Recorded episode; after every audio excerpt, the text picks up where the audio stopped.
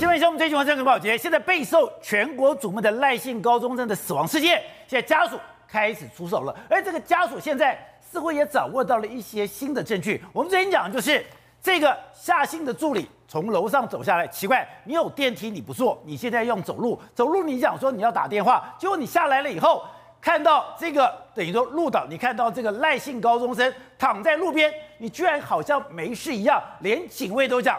他脸也表情非常的一个淡定，他双手环抱，甚至没有讲说他完全没有说他认识这个人，所以现在赖姓高中生才会用无名尸来处理，这是一个非常不可思议的一点。另外就是高大成的意思，法医讲说，在他的右手有四个不明的针孔，而这个四个不明的针孔在整个勘验报告的时候完全没有提到，所以问题来了，这四个针孔到底是什么？现在。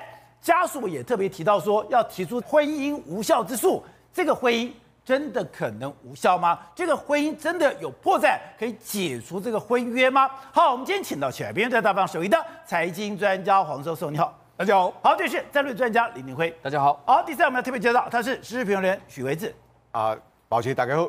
好，第四位是资深媒体人黄伟汉，宝杰哥好，观众朋友大家好。好，第五位是东森新闻的记者李嘉铭。大家好，好，第六位是资深的社运记者林玉峰，大家好，好，待会呢，美丽岛电视报董事长吴子嘉也会加入我们的讨论，好，所以玉峰刚才讲到的，今天哎，越来越多扑朔迷离的故事出来了。第一个是哎，他的手上对真的有四个不明的针孔吗？因为才怪的是，他那天好像是左手，因为你今天要急救，或者你今天要什么他打输液，打输液的时候你是打左手，右手没有打输液啊，右手没有打针呢、啊，右手真的按照高大成那天检验里面，右手。有四个不明的针孔吗？现在还有一个疑点，就是夏姓男子他有一个哥哥，对，哥哥当天哎，传说他有临时请假，请假临时请假，刚好就在上午十点半。而这个赖姓高中生是十一点出头的时候坠楼，这两者之间有关联性吗？对，宝杰哥，我们在讲的话，尸体会说话。现在来讲的话，因为夏姓配偶他因为卡到案子了，所以呢，赖姓高中生的遗体呢是发还给他的妈妈。发还给他的妈妈之后呢，高大成法医去看了之后，哇，不得了了，你的右手怎么会有针孔？针孔这件事情真的是非常非常的严重哦。他当天来讲的话，其实你在急救的过程当中，你在这个救护车上面都有这个行车记录器，都有监视器。然后到现场之后呢，从头到尾都是用左手在打这个点滴。左手，所以左手有没有针孔这不重要，因为当天就有这个急救。但右手又没有又没有打这个点滴，没有输液的情况下，怎么会有针孔？不，你就算你就算打输液。那也就一个针孔哈，对，怎么会有四个针孔？对，而且呢，他当天来讲的话，他说有喝啤酒。夏新配偶讲，他有喝啤酒，他是一个十八岁的高中生，刚考上大学。你十八岁一大早就在喝啤酒，这也太太不合情合理了吧？那是不是？不是，重点是说他平常没有喝酒的习惯，那为什么突然喝啤酒？对，会不会是在啤酒里面有加了一点东西进去之后？但或许有其他的地方是用针孔。那你针孔的话，你不好解释，你就只好说，哎、欸，啉酒，然后个配下面猛加。所以这个针孔来讲的话，我相信接下来这个东西就是重中之重哦。如果真的在他的身上验出了毒物反应的话，那这个案子不用讲了。对，这个案子就是一个他杀，就是一个有问题的。可，可是照你所讲的，现在中检台中地检署已经做了法医的解剖了，对，就算也做了药物的检定，做了药物的检定，最多就是十二天到十四天，对，那早就过去了啊。这个东西来讲的话。下个礼拜结果就会出来，下礼拜会出来，下礼拜结果就一定要出来，因为这已经变成全国瞩目的一个案件了，所以呢，可能后面有一些时程，法医研究所那边来再重新再来验。下礼拜就会有一个新的一个结果，但现在来讲的话，就是大家讲说，你这栋大楼里面有没有其他的一个共犯？如果这栋大楼里面有其他的一个共犯，我们知道杀人没那么容易啊，你要一个人去处理另外一个人。对，其实虽然是高中生，他也都已经十八岁，你被处理不要干单。但现在来讲的话，高大成法医就有人传讯给他说，这个案子还有一个人，你是不是没有注意到？大家说，夏碧朗现在的话就夏姓配偶，然后他的爸爸是证人，然后赖姓高中生跟他妈妈。他说夏姓配偶还有一个哥哥，那这个哥哥的时间点，大家就能起人疑窦喽。他在这个案发之前的一天，有去过这个地方。前一天，前一天，对，就案发之前的前一天有去过这个地方。然后呢，现在又传出来了，五月四号是当天要坠楼的时间嘛？他的哥哥有去上班，可是上班到十点多的时候临时请假，临时请假就离开了。然后也有民众想说，是不是也有到这个地方？所以这个东西给兜起来之后呢，就变成说，当天到底是有没有其他的人夏夏新朋友的家人在那个地方？对，如果是有的话，再加上你有手上的一个针孔，重新验这个有没有毒物反应，验完之后呢，应该就会有机会真相大白。好，那刚刚讲的，为什么现在赖姓工作者的妈妈她现在这么的紧张？原来，哎，她已经往生了。她往生了以后，居然一往生一个月之后，她妈妈就没有任何理由待在台湾了。对，因为她已经被除户了。当你被除户之后，她妈妈就要离开了。对，所以六月四号，如果赖姓的妈妈离开了，那还有谁会关心这件事情？对，还有谁会追究这件事情？啊，这件事情。不就石沉大海了吗？宝杰跟，你讲到一个重点了。如果除户之后呢，三十三十天之后死亡，三十天之后就会除户。好，那我们后面呢，就是直接进入到了财产的一个部分。如果当天夏信配偶没有真的他那个不理嘛，他说那个人我不认识，你用一个无名尸送出去之后呢，你就进行了 SOP 了，你该火化该干嘛就弄，等到他时间差不多的时候，他就说哦，我是配偶，我就去去领了这个死亡证明书，领这个钱，对，然后呢我就把他办了除户，办完除户之后呢，如果都没有人发现的话，他就可以去国税局去报完税。接下来的话就要进入到财产的部分，你想想看，宝杰哥他们家所有的房地产的一些东西都在谁那边？都在下镇下信地震室那个地方。所以如果真的是就这样子给他过去的话，可能无名尸烧一烧之后呢，到最后就可以这样子玩瞒天过海拿到这些东西。而且我们看到，当他送到医院的时候，第一时间其实是有报告出来的。对，那这个报告刚刚讲的，目前的病情是一个年轻人，是欧卡，也就是在。到达医院之前就已经等于说没有呼吸的往生了。往生了以后，他感觉说，哎，EMT 就是这个急救人员讲他是坠楼的。对，坠楼以后这边特别提到，面部没有外伤跟畸形。注意再看，面部没有外伤跟畸形，没有任何衣物，它是一个对症展开的状况。还有刚刚讲的，他有腹水，没有胸腔记忆，瞳孔散大，还有没有？注意哦，没有。开放性的伤口。好，我们来讲，其实很多的意外事件之后，你送到了医院的话，第一个你在急诊室要做什么事情？就是检伤，这个就是医院急诊室的一个快速检伤。对，快速检伤来讲的话，因为医院医院的急诊室他们都相当的专业，他从头到脚就这样子摸一次，大概就知道是发生什么事情。对，所以呢，第一时间的时候，他哥他就说这是欧卡。欧卡是什么意思呢？就是到院前，以前是直接讲到院前死亡，可是因为有些到院之后又把他救回来，所以呢，欧卡就是到院前没有生命迹象。哦，简单来讲啦，就是死亡，就是你没有呼吸，没有心跳，你到时候能不能够活过来，就看急诊室能不能把你救回来。所以欧卡是一个非常严重的。然后呢，EMT 呢就是我们的消防救护人员，表示疑似坠楼，因为在现场。没有人知道他到底是发生了什么事情。夏金配偶也说我不认识他，我是个路人甲，所以呢，表示疑似坠楼，连消防队员都还不太清楚到底发生了什么事情。但是最离奇的是，我跑社会新闻看过那么多的坠楼，很少看到会有什么没有面部受伤的。你不管是在三楼、四楼，你下来，你的面部一定起脆狗狗。然后另外一个重点就是什么？不可能坠楼，高速坠楼不可能会有 no open wound。没有开放性伤口，没有开放性伤口，这是一件很不平常的一件事情。不管你发，你不管你你是不是想不开或者怎么样，你在坠楼的一瞬间啊，你会有一个下意识。如果你是用上的话，你手会去撑；如果是下的话，你会用脚去蹬。这个部分一定，哎，出去，你这个手肘，你这个脚骨一定会出去的。所以你说没有开放性，没有开放性伤口，他们才会觉得说，哦，那那还是把它写上来好了。他表示疑似坠楼。因为这个东西来讲的话，根本不太可能在一个高空坠楼的情况之下会有这种的一个急诊的检伤。没有开放性骨折，没有血液喷溅，没有头部变形，没有伤开放性的伤口，甚至出现了腹部积水，但腹部有积水，胸部没有积水。对，所以一个一个来看，你会发现说那张照片就会让他觉得说，哇，这个怎么会像是一个呃看高楼坠下来的一个情况？而且现在。是在跟时间赛跑。对，现在来讲的话，我们要把这个时间抓得很紧。你有没有觉得说，他们的妈妈赖姓高中的妈妈一直在出手，一直在出手？因为其实整个时辰是非常的紧的。如果有一步没有做好的话，可能这个财产就被夏姓的他们一家人或许就被他们给拿走。好，那刚才讲的，现在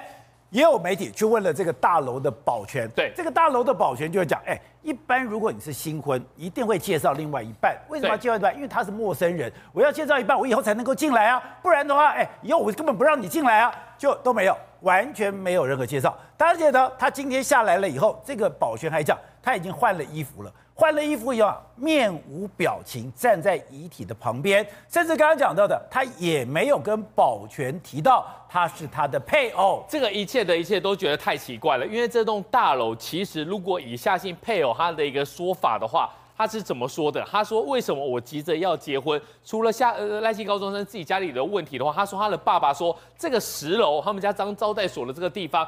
爸爸说：“谁先结婚就可以拿到这栋房产，所以呢，他急着去跟这个赖姓高中生结婚嘛。那你结婚完之后，你回到这个大楼，你不用跟大楼保全讲吗？你不用再去申请一个磁扣吗？如果你真的要跟他走一辈子的话，那他没有磁扣，以后进来怎么怎么办？怎么处理呢？这不是很特别的一件事情吗？那另外来讲的话，当天拿了这袋衣服或是我们讲的鞋子，对，现在也提出了调查，但是呢，他都没有告诉大楼的保全，也没有跟告诉警察说这个是他的伴侣。现在来讲的话，我。我觉得已经有越来越多人，包括大楼的清洁人员，包括大楼的保全，然后呢，包括这个葬仪社老板。我觉得很多人的话，把一些旁证的证实讲出来，对这个事情来讲是有机会厘清的。而且更怪的是，刚刚讲的，你们两个如果结婚，如果我结婚，我最基本的，我的身份证一定要带在身上。带在身上的时候，我怎么可能掉掉下来的时候，我没有做检查？对，在做检查的时候，怎么可能没有找到身份证？那如果有身份证，又怎么可能变成无名尸？就代表说，这个赖姓高中生上面那是没有身份证的。对。啊，你没有身份证，那身份证在哪里？那你唯一可以证明这个赖姓高中生身份的人，你居然在旁边。刚刚讲到了，他并在旁边。面无表情站在遗体旁边，穿着的衣物跟返家进到电梯不一样，也没有跟保全提到他是他的配偶。对，现在来讲的话，为什么赖姓高中生最后会变成一个无名氏的状态，被送到了医院那个呃医院的这个急诊室？那就是因为他身上没有证件，没有证件的话，唯一的一个可能就是留在十楼，因为他们早上从七点出发之后呢，是到了户政去登记的。你要是婚姻可以完整的话，呃，我呃等你的手续要完备的话，你。你一定要有这个证件去登记嘛，甚至你弄完之后呢，你要换换发新的身份证，所以呢，你当天一定会有一个身份证。如果不是在自己赖姓高中生的身上，那就在夏信配偶那边。如果不是这样子的话，就是在十楼。所以这也就是为什么我们大家会觉得说，你手上拿的那一袋东西，哦，到底是什么东西？就是觉得说，你那一袋东西在这里有他的身份证吗？对，你换了衣服之后，你手上拿的这袋东西，我们要把它放大来看，你这个东西其实是有点拉拉的，是有一个完整的物体是把这个塑料袋给拉撑的。所以呢，到底是不是他的鞋子、他的衣物，还是他有的证件？现在来讲的话，这些东西不查清楚的话，其实这个还是迷中之物。好，那另外就是，他今天不是找了两个人路人证婚吗？那今天他的家属也说，哎，这个婚姻提出婚姻无效之诉，提出婚姻无效之诉。我有一个我觉得很惊讶的是，他说这个证人。没有亲见亲吻，这什么意思？他就说，如果你要去来的话，你要去当证人的话，你必须要看好他们之间，等于说我们要在一起在这个现场把这个东西都给他登记完。你要看到他们是真意，就是你要探求他心里的真意，真的是要结婚的。所以现在来讲的话，如果你没有亲见亲吻。那就很奇怪，所以证人没在旁边，对，他有可能没在旁边，或者是他先去把这些东西给签好。如果是这样子把它签好的话，或许有机会婚姻就可以达到。现在律师就希望说可以打这个婚姻无效的民事诉讼。如果婚姻无效的话，那当然那相亲配偶他就拿不到这个东西。不是，我们不是讲说，你虽然第一个你是在超商找了一个，另外一个是在了现场有一个是当另外一对的这个伴郎，那不都在现场吗？对，现在来讲的话，是不是有其他的我们不知道，但是已经在。单子上面已经签好的，如果已经签好的话，那当然这个东西，如果赖姓高中是没有在现场的话，那当然是无效。好，没事。今天你提出来一个，哎，我觉得非常惊讶的是，高大成在二十一号等于说勘验这个遗体的时候，真的注意到有一点，他的右手有四个针孔，可是那天在做任何处理的时候，我都是处理左手，所以你右手不应该有针孔，右手真的有四个针孔吗？啊、呃，今天那个许哲伟律师把这个。讯息讲出来哈，这两张这个叫做 FST 哈，这个在急诊检伤的时候，这个是家属提供给我们的啊，我再提供给宝姐的节目这边哈，来，这家属提供的，对，家属提供的，他们这边有写英文哈，来，我们直接讲，这个叫做 individual systole，意思是说到院前心脏已经停止，对。啊，你刚提到的这个救护车脚它有个 SOP 流程，就要三十分钟要压胸，所以在压胸的时候要做一些，因为右手骨折的。对，好，重点在什么地方？你刚才讲说腹部积水，FST 就是我们叫做急诊减伤，FST 的意思是这样子。好，最后里面的没开放，这个是我提供给我们这贵节目的无开放伤口。来，腹部积水，怀疑的就是一开始有人在讲说有没有被注射，被注射，或者是从口这边进入了所谓的葡萄发芽剂，到肚子里面会变成叫做酒精的一个二氯乙醇。那如果不是的情况之下，是其他的腹部积水，就一个是酒精刺的，一个是药物。所以腹部才会积水。我们有时候腹部积水要是肝肿瘤，腹部会积水。这些在小赖身上腹部积水，一定要拜托高大成法医进入去复检。你说腹部积水是不寻常的，不寻常啊！所以说在这里面的状况，那是五月二十一号高大在现场在做 double check，因为阴窟窿顶扣扣啦，所以看到右手，因为左手里面他必须做这个鼠蹊部抽血之外，就。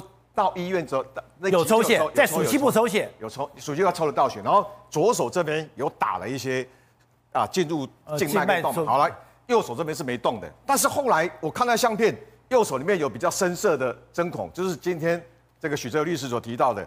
那你要注意到哦，这四个针孔，就是大家在怀疑说，是不是在生前，在生前就被人家在十楼或是其他楼层有做一些类似加工。为什么大家会很多狐疑的地方？就是说，高大成法医说，这个距离从十楼掉下来，你怎么一般来讲不小心这个掉下来，或者是跳楼，或者是这个被推，如果从十楼掉下来的话，会距离大概三公尺以上，它量起来就二点二公尺。对，没有开放性骨折，没有血液的喷溅。如果你还活着跳楼的话，对，你心中血你怕呢，心脏还在跳呢，掉底下之后，你的血会喷出来。颅头部也没变形，因为颅内没出血，所以没有熊猫眼。这个开放性的伤口没出现，所以里面的骨头也没有碎裂。就像我昨天提到，整袋如果整个尸体去抱起来的话，会变成类似里面有那个大理石的感觉，所以完全不对的。所以这个距离就是到达墙壁二点二公尺。所以他讲说面部没有外伤，也没有畸形，而且也没有异物，脸部没有变形，找老挑来脸部没变形，实在是很难。所以我会建议哈，我们的法医研究所也好，还有中检。我们来为以后发生的这种跳楼做什么事情？去买两头猪，六十公斤的，啊，跟这个小赖差不多，十楼丢一下，三楼丢一下。你现在用那个用黑雷扫那个塑料袋，大的塑料把它包起来，才不会喷溅嘛，哈。或者是能够国外进口那一比一的人偶，这个有人建议我们去买一比一人偶丢看看。如果这个能够做的话，我相信民间有力量，也给政府、给法医单位，日后有人这样不小心坠楼，不小心怎么样都可以做。因为我这两天。婆婆，这个论文去找哈，有人写相关论文，但大部分里面说跳下来十楼以下三十公尺啊，昨天我有点口误讲三四百公尺，他听得一头雾水，三十公尺，三十公，十公十层楼掉下来八十到九十的速度，嘿，也被骂酒呢，也变骂酒，所以我们要拜托高大成为他一共可以扭的是二点二公尺，这高大共哎，所以哈，在明天高大成法院还有一个要来谈他所看到的副。赴宴的那一天的状况了哈，那么刚刚你明天高医师还会再下午两点的记者会，大家见那个拭目以待。那我要来讲一个部分，这一个你刚提到这个针孔里面之外哈，大家来谈到除户哈，来跟各位报告哈，谁可以办理除户证明？我们一般哈，如果家属的长辈你要帮啊自己的长辈办遗产转移的时候，如果已经不管是怎么样死亡的话，你要看资产转移，你比赛在过世的时候自己去拿提款卡提钱哦，比赛哦。你要拿国税局的完税证明、除户证明、死亡证明，还有所抄本的户籍成本。现在因为他们有相应证明书，所以夏姓父子拿不到，他们不能够去做这个所谓的储户。那么最新的北屯区公所由许哲伟律师去跟北屯区公所说：“哎，一个月之内要办储户呢。”我们台湾是这样，户政单位，你如果你在台北、在高雄，你都可以随便一个地方连线都可以。但是有跟北屯区公所拜托各 N 级各位。在一个月除户，一个月。那么再折一点，一个讯息跟大家报告：纵使办完除户，这一个小赖的妈妈暂时也不会被推啊、呃，这个遣送出境。所以大家放心，小赖妈妈暂时还会留在台湾。好，那另外就是今天高大成也提到了夏姓助理的哥哥，哎，他到底是五月三号到这个大楼，还是五月四号上午有请假呢？五月三号他们有看到，就是说有在原任职公司有个请假记录，跟他的女朋友。到了这一个十楼的地方，那么五月四号有没有再到这个地方？你来说接到电话，临时请假离开的，这个我们希望检调单位都来查看看。我昨天有特别提到通联记录，另外我还查小赖的电话的通联跟老夏助理的通联，还有包括这段时间一定有通联，为什么不查？哦，小赖的手机里面有没有他们的对话？这个纵使手机被我们的后台一定可以查得出来。好，那你在讲说为什么这个？我这我有提过，他的那个那个叫做什么？那个应该那个塑胶袋里面，塑胶袋有没有包装所谓的注射的东西？呃，或是蓝色的衣服的模那个指纹有没有在这里头？因为我们在第一时间你就不讲说他是你的亲人或者是你的谁，你都不提，这动机都不丢啊。你知道那个警卫还特别问哦，他说他就这样子环抱这个抱胸，然后呢表情非常冷漠，有路人甲嘛。你要想看小赖死掉，谁是第一个得利者？所以这个后面的集团，我我们又要提说，这个夏姓父子哈，夏代书跟夏助理，你要注意，基本上唔喜欢你鼎力的追，我们把你无罪推论，但是我们在保护你。那你说惊吓过度，不知所措，哎，小赖身上没证件啊，不立马薛化工证件你是没狼黑啊，要无名尸处理掉。对，那要不是这些热心人士，我今天中午去跟小赖两名兄哈，很感谢热心人士，桌上有。这个啊，水果还有小赖的高大成送的一个叫做 iPhone 手机的高大成法医说哈，Call me，看好我啦，我一定要了解秘密。好，那另外就是他今天提出了婚姻无效，婚姻无效，你没有提到说，哎，他没有在，等于说他在现场，他两个证人没有全程见证吗？哎，证人第一个听说还找到老外。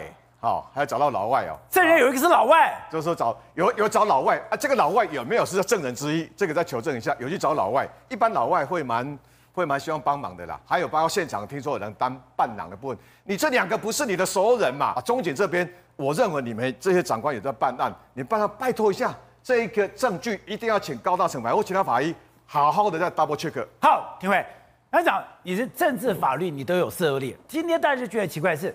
你中检已经解剖那么久了，解剖那么久了，你解剖报告早就应该出来了。还有就是，如果今天我的右手真的有四个针孔，哎，你的中检怎么可能没有去详细的调查？所以现在大家觉得对警方、对于检察官，哎，他们的态度也太耐人寻味了吧？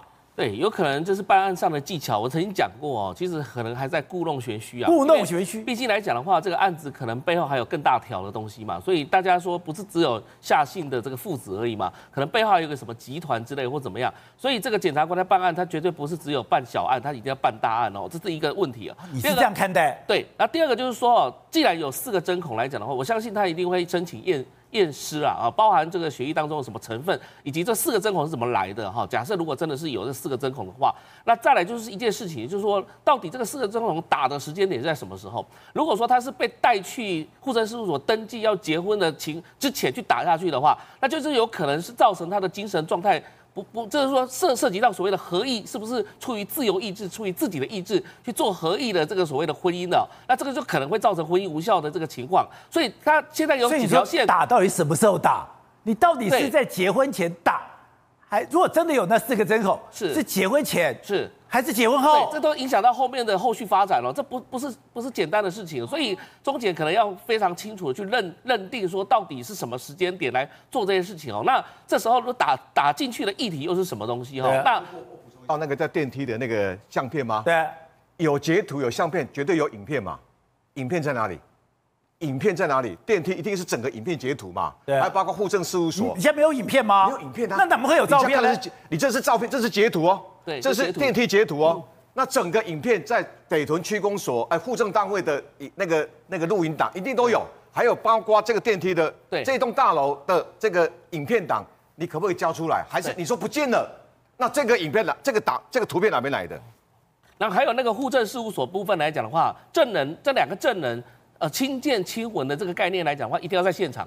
基本上现场不是只有签名就算了，你随便随便找一个阿猫阿狗，我怎么知道这个人是谁啊？所以你户政事务所的人员一定会去见证，说到底是你这两个证人的状况是怎么样，而且可能就要在现场，因为曾经有些朋友他们去结婚的时候忘记证人去怎么办？从旁边的另外一组人结婚的，哎，请你马上在现场，马上就是什么出示你的身份证，我就是什么证人，担任证人来做这个登记。所以户政事务所那边的相关的人员还有影带等等之类，都可以看得出来，这个小孩子那个十八岁的这个赖姓是不是出于合意的、出于自由意志的，然后去做合意的这个结婚的动作。所以婚姻无效之诉来讲的话，其实有好几个步骤要做，不是从证人的方向，因为这是援引五十一年民国五十一年的判决亲见亲闻的判决去做的哦。那当然还有更重要的事情，就是说到底在结婚的时候是不是被逼迫的？被威胁的，甚至也可以提出刑事方面的一个诉讼哦，甚至不是只有民事，也是刑事、刑事方面都有的哦。那这些东西必须要厘清，所以我相信可能在这个，因为这个案子非常复杂，每一个细节、每一个环节都非常重要，所以我认为中检来讲要仔细把这个案子弄清楚。好，我看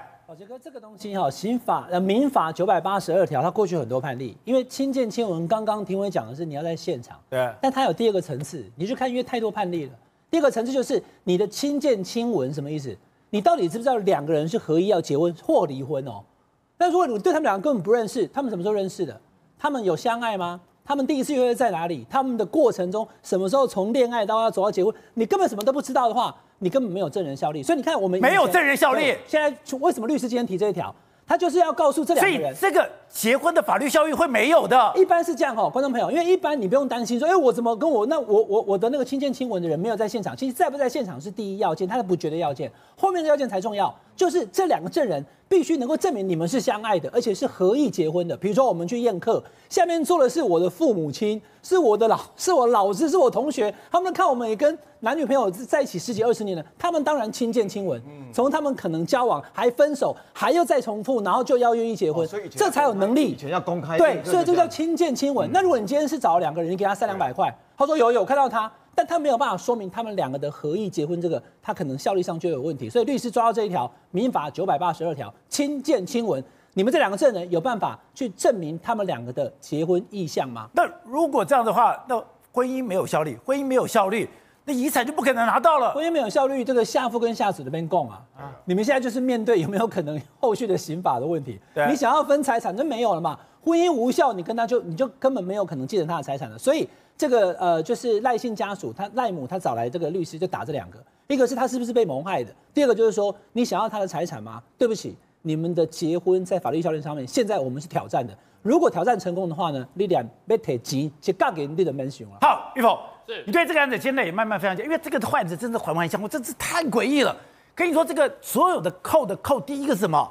结婚。对，所以你说现在其实中介也放出了一个消息。你说中介其实也像庭伟所说的，有点那种欲擒故纵的，慢慢要把整个图像给弄出来。所以现在要打开的第一个结，你说这个婚姻真的有可能无效吗？对，现在来讲的话，其实我们的检调他们比我们想象中的更深入这个案子啊。在这个婚姻有没有效来讲的话，现在大家讨论的一个东西都是民事。那民事的话，这个打下去会旷日费时。那以我们对台中的了解的话，他们是比较看熊哎，所以呢，在这个案子来讲的话，我们要看一个重点，就是说呢，会不会有刑事上面的问题？